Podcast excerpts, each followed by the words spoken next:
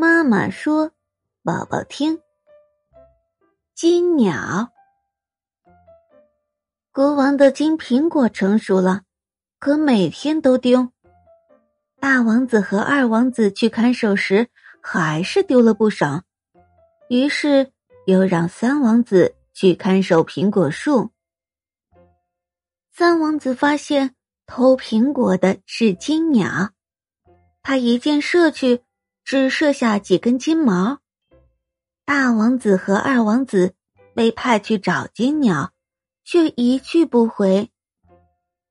三王子按照狐狸的指示找到了金鸟，却被金鸟的主人抓住了。金鸟的主人让三王子去找金马，他果然办到了。可是金马的主人也抓住了三王子。并让他去找金公主。三王子带着金鸟，骑着金马，在狐狸的帮助下去找金公主了。